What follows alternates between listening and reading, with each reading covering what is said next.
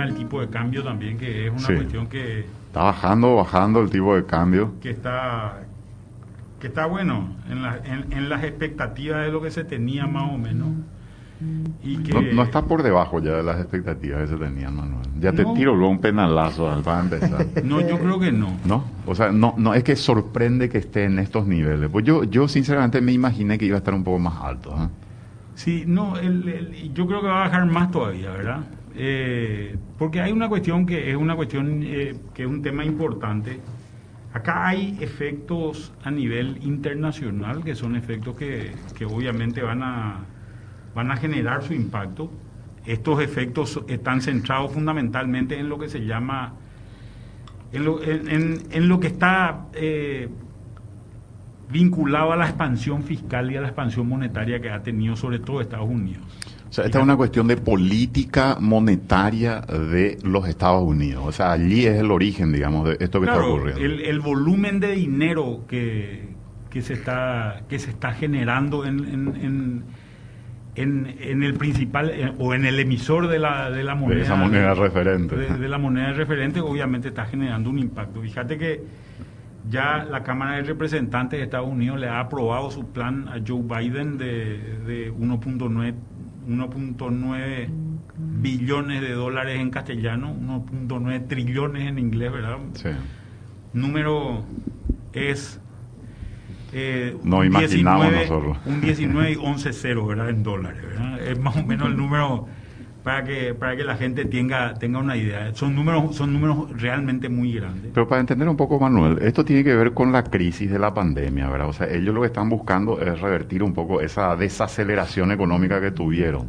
Y están generando un apoyo concreto a, a- a sectores, ¿verdad? Esto va a llegar, va a llegar dinero a, a- a la gente, ¿verdad? Eh, puntualmente para, para, distintos, para distintos usos, pero básicamente es un sistema de asistencia directa a la gente, ¿verdad? Aquel que eh, hay gente que va a recibir, no sé, mil dólares en eh, todos los meses, ¿verdad? Con, a partir de este tipo de... Es un sistema Un similar a un putigo yankee, Un digamos. ¿verdad? derrame a los a los yankees, así gigante. Claro, ¿eh? claro un putigo no- yankee, ¿verdad? cuyo monto no se compara, ¿verdad? poquito más grande que el nuestro. Un poquito más grande que el nuestro, ¿verdad? Eh, y esto obviamente en algún momento dado es dinero que empieza a circular en el resto del mundo. Y tiene fundamentalmente tres vías de colocación. Una vía de colocación es la vía financiera, a través de la cual los bancos toman ese dinero, que ese dinero por el exceso que existe justamente tiene un precio bajo, es decir, tiene una tasa de interés baja relativamente, y lo empiezan a prestar a otras partes del mundo. Eh, acá hay una variable que normalmente es una variable que, genera un ajuste y que es importante tenerla siempre en cuenta, que es la variable de si yo tengo alternativas o no de inversión, si soy un inversionista y tengo alternativas o no de inversión en los Estados Unidos. En la medida en que la bolsa vaya subiendo, y creo que podríamos ir viendo los números, eh, los números de cómo están los indicadores de bolsa de Estados Unidos, sobre todo el Standard Poor's 500, que hoy, hoy, hoy es eh, que corresponde a las 500 empresas con mayores eh, activos en, eh, En bolsa. o, o mayor capitalización de mercado en, el, en, el, en, el- en los Estados Unidos. Y en la medida en que eso también va bajando, va perdiendo, va perdiendo dinámica, ese dinero empieza a buscar otros, otros destinos. ¿verdad? Y uno de los destinos es- son países como los nuestros. ¿verdad? En, el caso, en el caso de Paraguay, un país eh, desde la perspectiva internacional muy ordenado ¿verdad? en sus cuentas en sus cuentas fiscales, en sus cuentas monetarias, con baja inflación. comparado en la región, estamos mucho mejor que algunos de nuestros grandes vecinos, ¿verdad? Pues no, Eso hay que decirlo, estamos mucho mejor. No, y además con un sistema también de libertad de capitales, de la capacidad de, de- de- de ingresar ciertas cosas, y empezaba a ver cada vez más eh, eh, empresas importantes que, que se interesan en invertir en, en Paraguay. En, en este caso tenemos, por ejemplo, esta inversión importante de Paracel, que, que posiblemente llega al Paraguay este año. Estamos con el tema Omega Green. eh, Grandes inversiones. ¿eh? el hospital de Mount Sinaí. eh, realmente son inversiones importantes. Fíjate que las inversiones más grandes que habían venido antes de eso son las plantas de, de, soja que se habían hecho, de procesamiento de aceite de soja que se habían hecho acá en Villeta. ¿verdad? Vos sabés que me decía ayer un amigo, Manuel, en el caso de Concepción, que es donde creo que se va a instalar una de estas empresas, sí. me dice posiblemente lleguen al, pleno empleo en Concepción gracias a, estas inversiones que se están haciendo, me decía. Sí, hay un frigorífico ahora que se quiere instalar también posiblemente en la zona del norte, ¿verdad? Eh, entonces, el hecho, estos números que son números que se van viendo, que son números macros, se van trasladando a otro tipo de indicadores, como este del empleo, por ejemplo, y es, es ese dinero barato, digamos, un dinero que empieza a entrar también a la economía a través de los bancos, porque son bancos internacionales que les prestan a, bancos paraguayos y esos bancos paraguayos hacen llegar eso al público, a las empresas, a las personas. O sea, eh, hay oferta de dólares, entonces baja el precio. Claro, hay un exceso, todo lo que hay mucho vale poco, ¿verdad? Es una ley de oferta de, concretamente, ¿verdad? De mercado, ¿verdad? O sea que estoy viendo, BBC publicó un material, Manuel, eh, el, ayer creo que fue, ¿por qué Wall Street está tan interesado en comprarle deuda a los países de América Latina y cuáles pueden ser los efectos, dice? ¿Y, y, ellos hablan de las tasas de interés fundamentalmente, que es, es más atractivo comprar hoy deuda de estos países, que le reditúa. Claro, por eso te digo, Paraguay tuvo una demanda muy importante y entró a, una, entró a tasas realmente muy interesantes en términos, en términos de deuda, pero también si sale un banco paraguayo posiblemente a hacer una emisión va a tener una tasa muy atractiva también, ¿verdad? Y esa tasa, esa tasa le genera una reducción en los costos de fondeo a ese banco que puede prestar dinero a, tasa más barata al público, ¿verdad? Esta es una vía.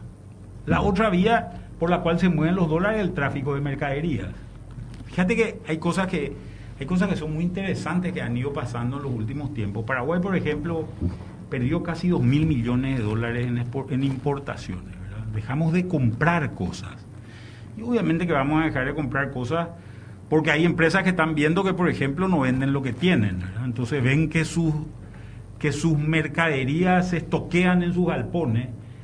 ¿Para qué voy a, voy a reponer una mercadería si la que tengo no la estoy, no la estoy vendiendo? Entonces te cae, te cae las importaciones del país. Y este es un fenómeno que se vio en todo el mundo prácticamente. Hubo una caída de circulación muy importante. La Organización Mundial del Comercio hablaba de valores más o menos del orden de 14% a nivel mundial de tráfico de mercadería. Estos números, estos números son, son números extremadamente grandes para el país. Y de repente, eh, para el mundo, perdón. Y en la medida en que se se empieza a recuperar esto, empieza a generarse de vuelta una demanda. Fíjate, hay países del primer mundo que ya llevan un porcentaje importante de su vacunación, eh, de vacunación de su población. Entonces empezamos a ver que cada vez más negocios que estaban cerrados, como por ejemplo podría ser una tienda, un restaurante, empiezan, empiezan a activarse nuevamente y empiezan a generar, se empieza a generar una demanda. La gente deja de sentir esa incertidumbre que tenía anteriormente y empieza a decir cosas como, ahora ya me animo a cambiar mi auto, por ejemplo, ¿verdad? Antes era guardar tu plata porque no sabes a dónde nos vamos y no sabes si vas a poder trabajar, mejor tener tu plata guardada de tal forma a que si hay alguna emergencia, si hay alguna necesidad, puedas usar ese dinero. Esta incertidumbre al acabarse empieza a generar una demanda extraordinaria y hoy esa demanda se está volviendo extremadamente importante. Tal es así que los precios de los containers en el mundo están subiendo de manera muy significativa. Eh, leía un artículo la otra vez que en Hong Kong un container que salía mil dólares para mandar a Estados Unidos está en 12 mil dólares. O sea, imagínate lo que son. crecimiento tremendo. Si conseguís el container, pagas 12 mil dólares. Una vez que conseguís el container, tenés que conseguir lugar en el barco. ¿Verdad? Que puede ser que no, que no, que no consigas. En el puerto de Los Ángeles, que es el puerto principal de, conexión con, con, eh, con China, decían la otra vez, había algo así como 3.600 barcos en espera a mí no me entra en la cabeza esos números, ¿verdad? 3.600 barcos en, eh, barcos en espera para entrar al puerto, ¿verdad? Con imágenes satelitales veían ese tipo de cosas. O sea, hay una reactivación del comercio y el, el dinero se mueve, estas transacciones, hoy el dólar sigue siendo la moneda de intercambio en el mundo y, y se mueve. Y la tercera, que todavía es la que está muy limitada, es, es el movimiento que hacen las personas, ¿verdad? que traen y llevan ese dinero y lo mueven, lo mueven de alguna manera, y a través del turismo, a través de los viajes, esto todavía está muy limitado. Y se mueve mucho dinero a través de esa vía. Y se mueve mucho dinero, pero posiblemente a medida que, sobre todo en el segundo semestre del año, creo que vamos a ver más movimiento. Y esos son estos dólares, este volumen tan grande de dólares que tiene Estados Unidos que se mueve al resto del mundo. Y entonces hace que, que, el dinero, que ese dinero sea más abundante y al ser más abundante más barato relativamente. De hecho, en, la, en, la, en el verano pasado del hemisferio norte es donde el movimiento turista llegó a una variación del 70% para abajo la caída. Sí, sí. Y ahora con el nuevo invierno subieron ya a niveles del 80, 85. O sea, verdaderamente un 85% menos de movimiento. Y ahora se viene el verano, vamos a ver cómo... Y vacunas, esa es la diferencia. Con... Sí, sí, sí. Yo creo que la vacunación va a determinar mucho lo que va a ocurrir en ese tema, en este último punto, en el tercero que mencionaba Manuel, de la posibilidad de que la gente empiece a moverse, porque los países del primer mundo son los que más están vacunando, ¿verdad? Entonces eso va a permitir de alguna manera una normalización, entre comillas, de las actividades. Y ya se está viendo, de hecho, los primeros resultados, ¿verdad? Hay menos internados, como que va bajando la tasa, vamos a decir, de contagio, evidentemente ese es un impulso importantísimo para que se empiece a reabrir todo. Ahora, acá a nivel local, Manuel, el, el tema del dólar. Eh, nosotros tenemos un, eh, digamos, en esta época tenemos también un factor que es muy importante, que son las exportaciones de nuestros productos básicos. El caso de la soja concretamente, que es un elemento que entra también a... Fíjate que todavía eso no, no, no impactó. Por eso vos decís que podría ser todavía más bajo. Claro, todavía no entró el, el volumen grande de soja. Nosotros, a ver, alrededor del 80% de lo que exportamos es soja, maíz, trigo, carne, carne y todos sus derivados. ¿verdad? 80% de lo que exportamos. Normalmente 80% de todas las exportaciones. De todas las exportaciones del país. O sea, si no es soja en grano, es aceite o es, harina o es torta o es peller o, o si no es maíz, es, etanol, eh, burlanda, es algo vinculado a eso. Si no es trigo, es harina de trigo. Si no es carne, es cuero, ¿verdad? Entonces, este tipo de cosas son, son obviamente generan, generan un impacto. Y esto tiene un comportamiento bastante estacional. Paraguay produce más o menos 10 millones de toneladas de soja.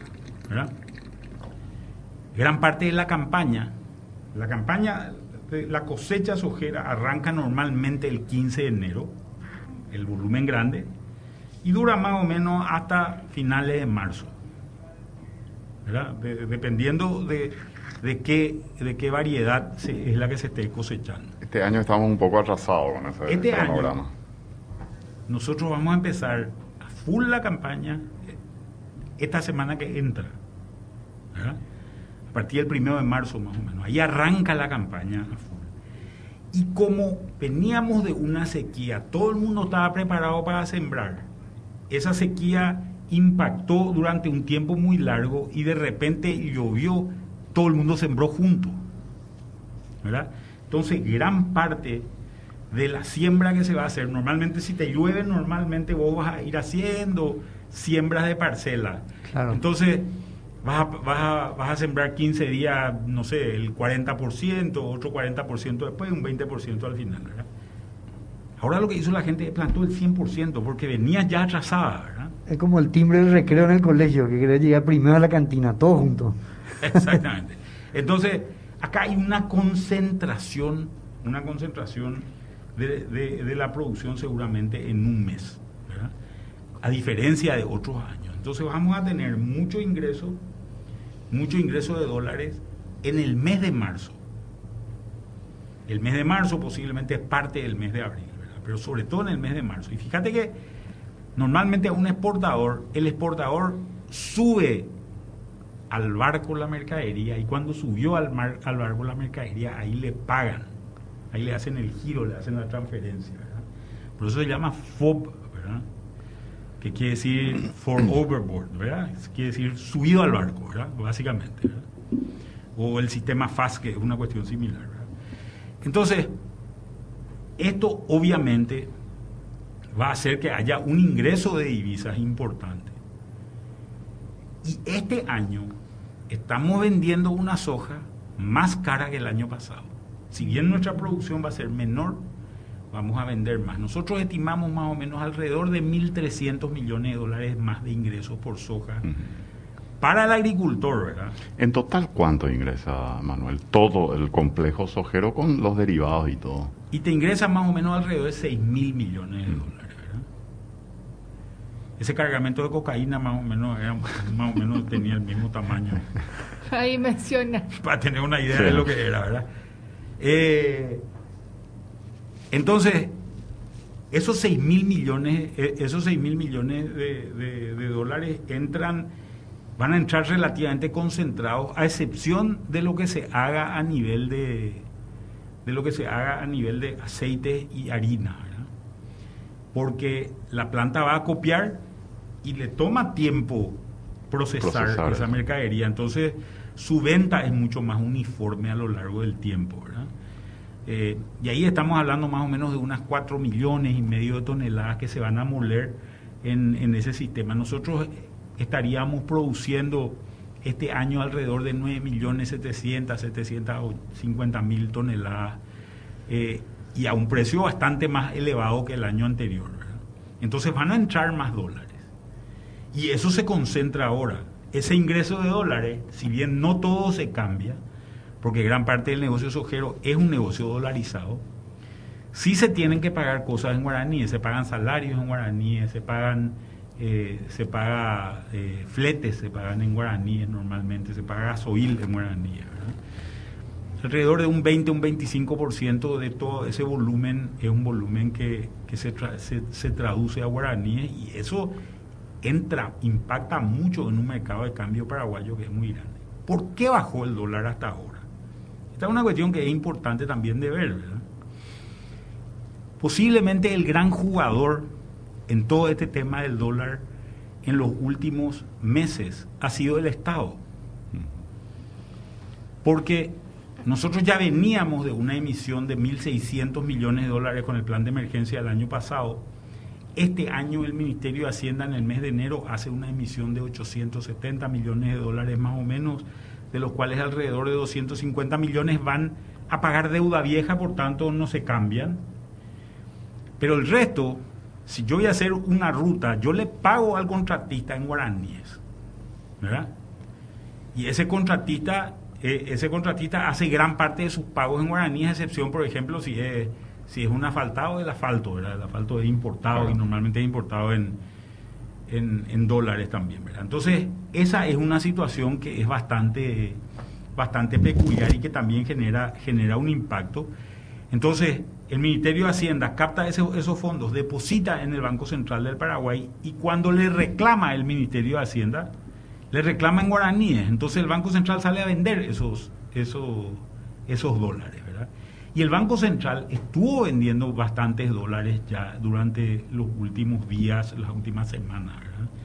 El mes de febrero, básicamente, que ya que ha sido relativamente... Eh, relativamente el acumulado del año son casi 200 millones de dólares, un promedio de 6 millones de dólares por día más o menos, de lo que inyecta en ese sentido el Banco Central al sistema financiero, por la venta de, dólares. Un monto importante, ¿eh? O sea, es, Para los primeros comparado con el mismo periodo, eh, es un 32% más de, de enero y febrero.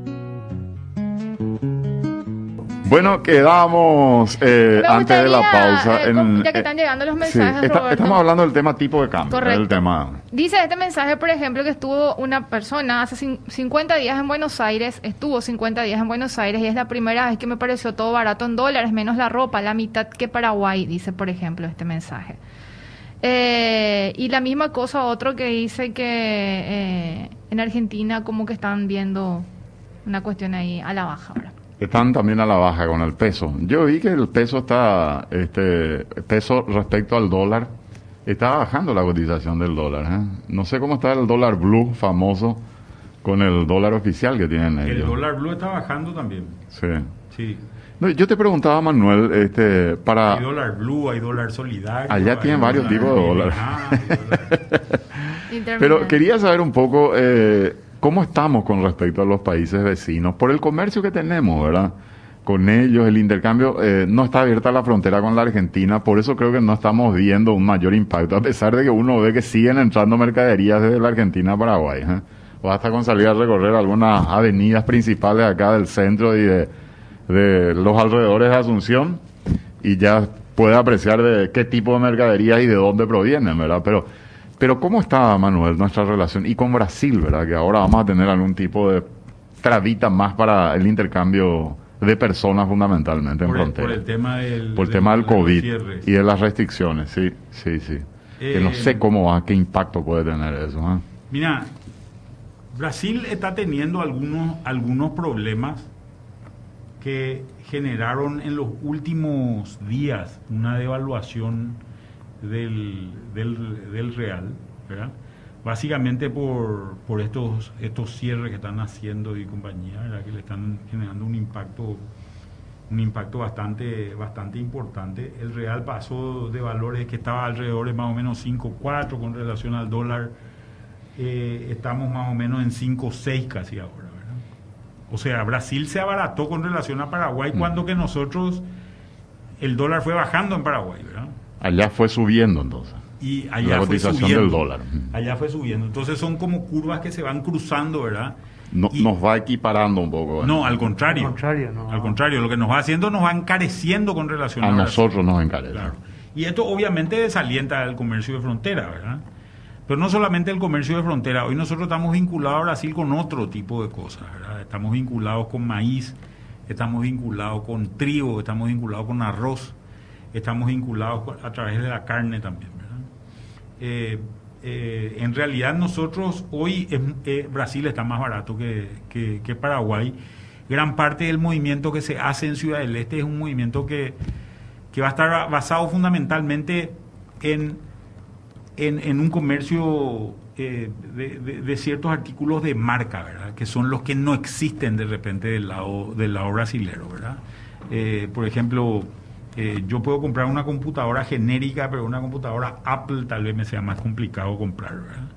en, el, en el Brasil, o es más cara en el Brasil que, que en Paraguay, y son ese tipo de productos los productos que básicamente van a, van a seguir demandando los brasileros porque no, no los tienen directamente en sus países. Sin embargo, una computadora genérica de marca, de, de, marca genérica eh, en Brasil hoy va a estar más barata incluso que en Paraguay, O un televisor o, una heladera o cosas así, ¿verdad? Eh, pero tal vez un Chanel número 5 no, ¿verdad? Porque el Chanel número 5 no lo produce, no lo produce eh, Brasil y se compra en, se compra en dólares al final. Entonces, ese tipo de mercadería de marca es la mercadería que seguramente... Y, yo creo que esta va a ser una situación luego ya de largo plazo para, para, Ciudad del Este, donde su especialización va a ser en este tipo de artículos. O sea, no tanto en electrónica y ese tipo de cosas, sino más en artículos suntuarios, digamos. No tanto en electrónica genérica, sino en, mercadería, en mercadería de marca puntualmente que, no se puede producir en otros lugares. Entonces, por eso te digo, un reloj suizo o un, reloj suizo de suizo, ¿verdad? Un Me dice perfume francés de francés, ¿verdad? Entonces, eh, ¿vos crees que no es solamente una cuestión coyuntural por las circunstancias actuales, sino esto ya tenemos que empezar a proyectarlo en el tiempo como una de las oportunidades de negocio de frontera? claro, porque Brasil. Brasil, tiene su producción ya desarrollada, por ejemplo, de informática y de electrónica genérica, el famoso sistema de Manaus. Argentina tiene desarrollado su sistema eh, de línea blanca, heladeras, eh, lavarropas, etcétera, etcétera, ¿verdad?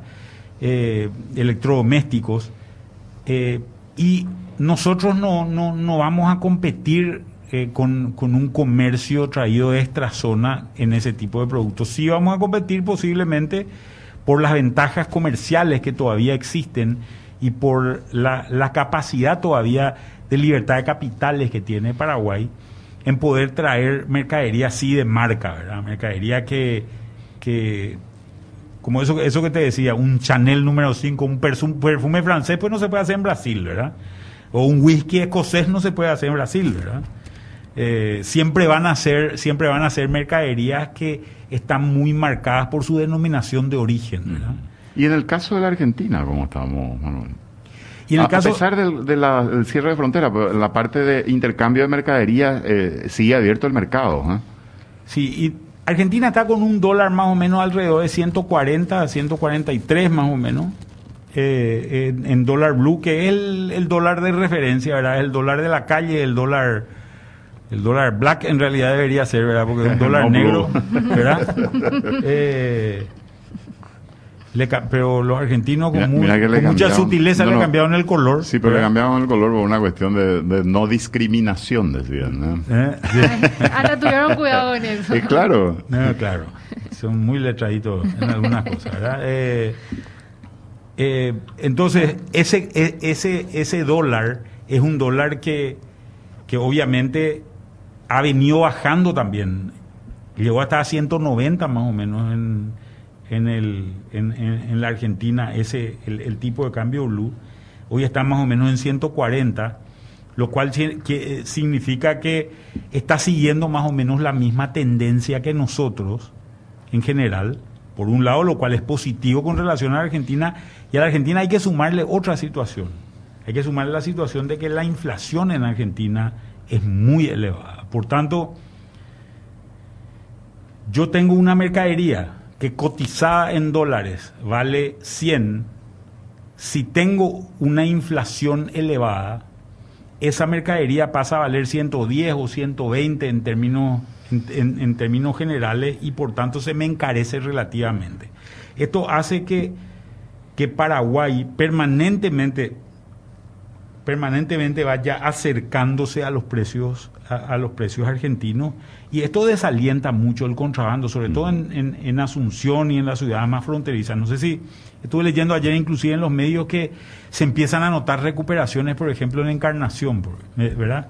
En, ciudades como Encarnación donde que están muy muy afectadas por este tipo de cosas, porque empieza ya de vuelta eh, seguramente a, comprarse mercadería del otro Se demanda eh, mercadería desde Paraguay hacia la Argentina, decía Manuel. Claro, claro. Y, Porque el contrabando, hay que decir, es, eh, digamos, de doble vía, de ambos lados.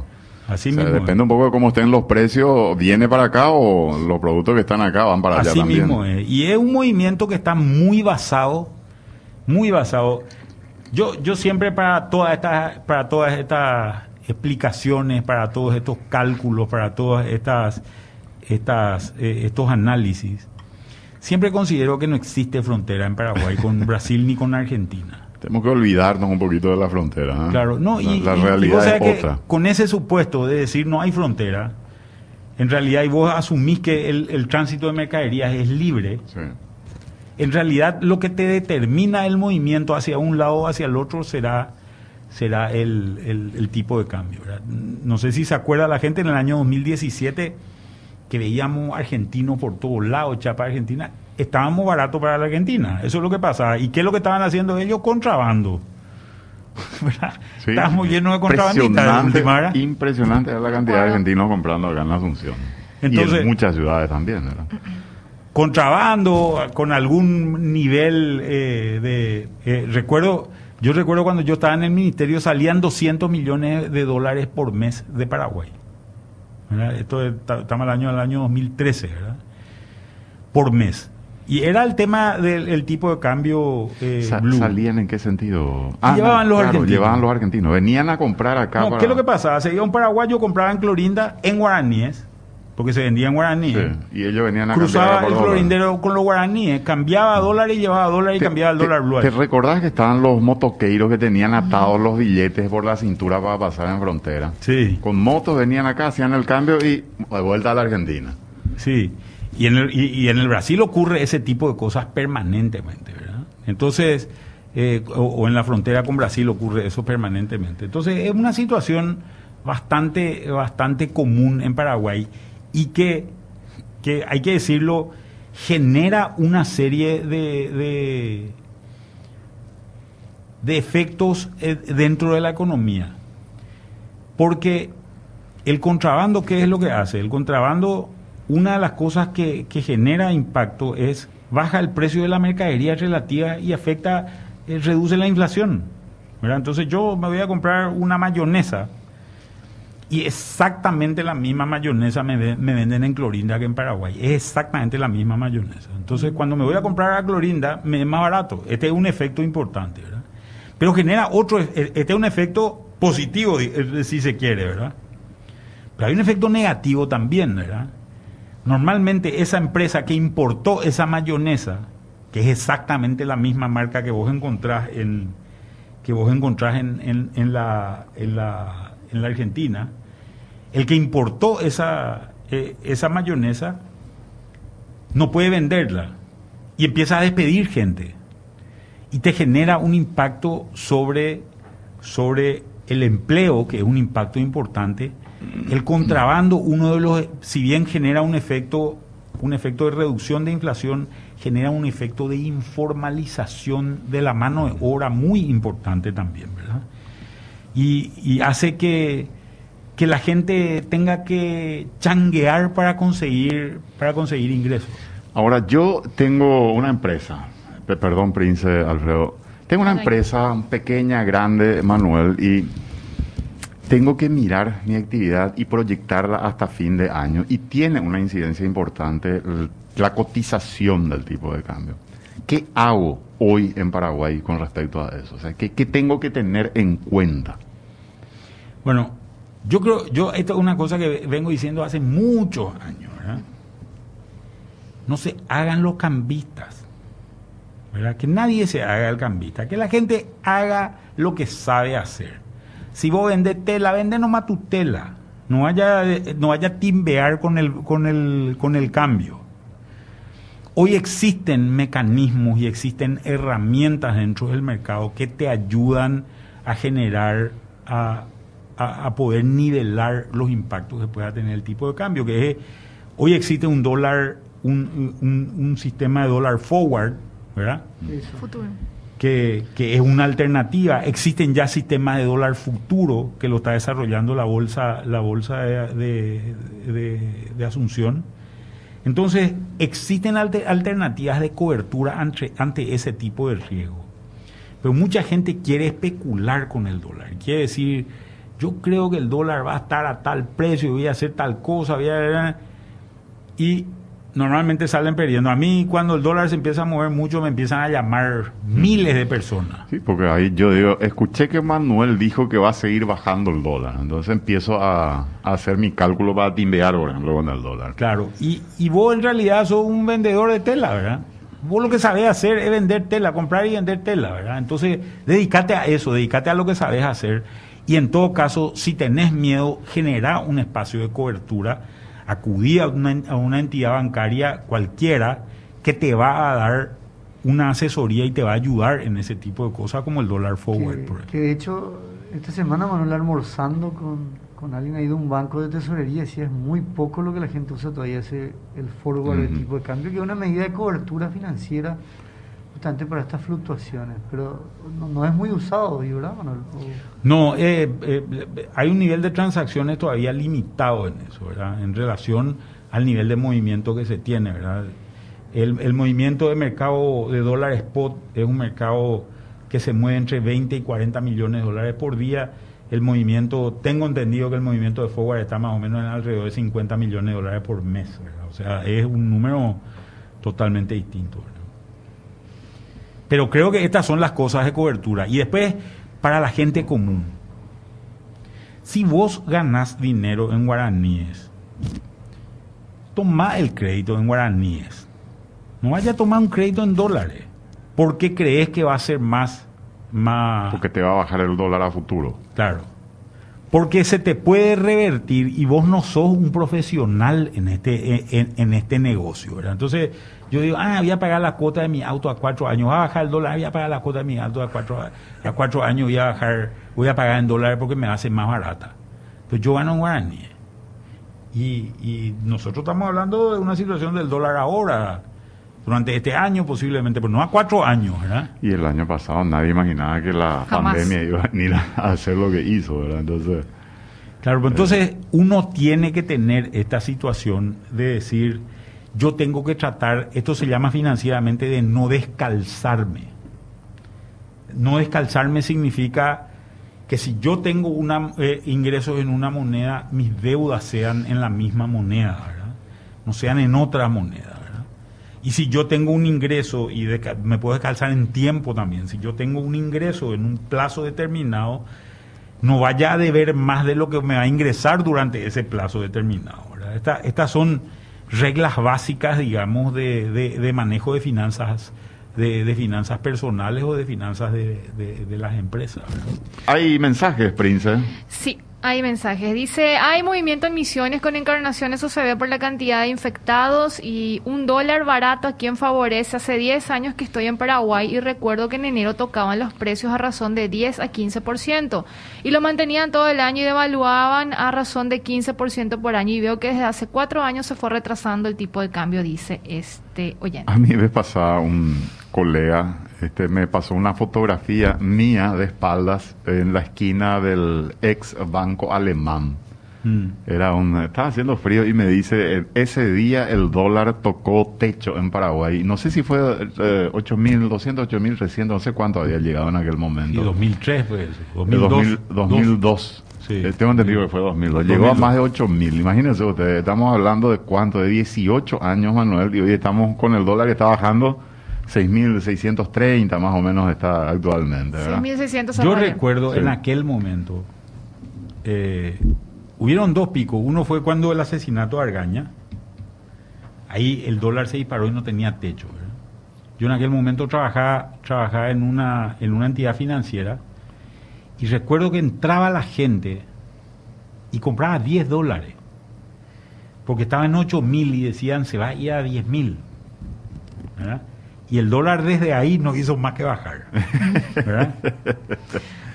Se, hicieron el este, Y esto es cuando la gente hace lo que no sabe, ¿verdad? Y llegó a bajar a 3.900 más o menos, Manuel. De, esa, de, esa cotización, 8.300 más o menos que había alcanzado, llegó a bajar a 3.900 posteriormente. O sea, en la baja tocó, digamos, 3.900 y empezó a subir otra, vez un poquito, pero muy paulatina. Después hay una cosa, post-2008 ocurre un fenómeno similar al que está ocurriendo hoy, ¿verdad? Que es un fenómeno de gran expansión monetaria, donde básicamente se generaron programas fiscales importantes y por otro lado se generaron programas monetarios donde lo que hizo la Reserva Federal Americana, el Banco Central de Estados Unidos, es comprar bonos del Tesoro americano, compraba bonos del Tesoro americano y tiraba, cambiaba, tiraba, le compraba a la gente y tiraba dólares a la calle, ¿verdad? Entonces inundó de dólares el mundo básicamente. Obviamente ese dólar, si uno se fija en la tendencia de largo plazo del dólar, el post-2008 es una tendencia hasta más o menos el 2016 es una tendencia eh, de reducción. Ocho años de dólar bajo. Jorge Martínez me está escribiendo, me dice acá, hace ocho años estaba en 3.250. Llegó más bajo incluso de lo que yo estoy diciendo. 3.250 fue la más. Y esa fue la época también en que si vos te pones a mirar, Paraguay empezaron a crecer los depósitos en Paraguay. Muchísima gente que tenía dinero fuera del país empezó a traer dinero al país y mucha gente extranjera también empezó a invertir en el país. Eh, yo recuerdo esa época del 2008, más o menos con precios de commodities elevados y compañía los argentinos compraban tierras en el Uruguay, más o menos pagaban 500 dólares el, la hectárea. Y los uruguayos vendían su tierra y compraban tierras en el Chaco a 50 dólares la hectárea más o menos. O sea, por cada hectárea que vendían en el Uruguay compraban 10. Por, el 10% del precio. En el Chaco, ¿verdad? Esas son tierras que hoy valen más o menos 500 dólares. Entonces, realmente esa valorización y eso, si empezamos a ver, si nosotros miramos los números, nosotros teníamos más o menos un sistema financiero de alrededor de 3.500 millones de dólares. El banco alemán era el tercer banco del país en el momento en que cae. Era un banco de 300 millones de dólares de activos. hoy el banco, posiblemente eh, el GNB sea el nuevo, la verdad que no, no, no me verifiqué, pero el GNB sea el nuevo banco más grande del país, es un banco de 3.500 millones de dólares, Es un banco 10 o 12 veces más grande de lo que era de, lo que eran esos bancos de esa época, ¿verdad? La economía ha crecido muchísimo en ese sentido, cómo han crecido los depósitos, cómo han crecido los créditos. Eh, yo recuerdo una financiera, una financiera grande en aquel momento, era una financiera de 40 millones de dólares de activos, ¿verdad? Eh, hoy eh, esas financieras son mini, micro financieras en, el, en realidad, y creo que no hay ni una de ese tamaño hoy en el sistema, ¿verdad? Eh, que, también, que también revela ahora la confianza que vino ganando, vamos a decir, el sistema financiero a lo largo de los años, Manuel. Sí, se, depuró el sistema financiero, de recordar, menos de la mitad de la cantidad de entidades financieras tenemos hoy. Y mira, y la prueba de fuego fue esta pandemia. ¿eh? La prueba de fuego fue esta pandemia cuando el Banco Central le tira toneladas de dinero por si había corridas a los bancos. Y no, hubo, absolutamente nada. Y la gente dejó su plata en los bancos realmente un nivel de confianza que se recuperó. se depositó más dinero, Porque la gente tenía recursos, no quería arriesgar y empezaron a depositar. yo recuerdo que comentaba vos que los bancos estaban abarrotados de dinero. Siguen estando abarrotados de dinero. Podemos ver ese la gente los plazos, convertían a, a la vista, digamos. Sí, sí, eso es por si exista la necesidad, digamos, tenerlo dinero inmediato, claro, ante la incertidumbre, ¿verdad? Hoy hay mucha más certidumbre, Manuel, para los operadores, digamos, no me refiero al dólar, sino a la actividad económica a futuro. O sea, digo nomás, estamos cerrando el segundo mes del año y muchos decían, bueno, yo creo que el primer trimestre podría ser un referente de cómo va a comportarse la economía. Creo que a nivel de números, con la producción, como suelen decir ustedes los economistas, cuando tenés ya una referencia de cómo está la actividad agrícola, que marca una parte importante de lo que va a ser el, PIB del año, el Producto Interno Bruto, uno ya tiene cierta referencia de lo que podría ocurrir. Pero ¿cómo, cómo lo están viendo, Manuel? Claro, este es un año diferente, ¿verdad?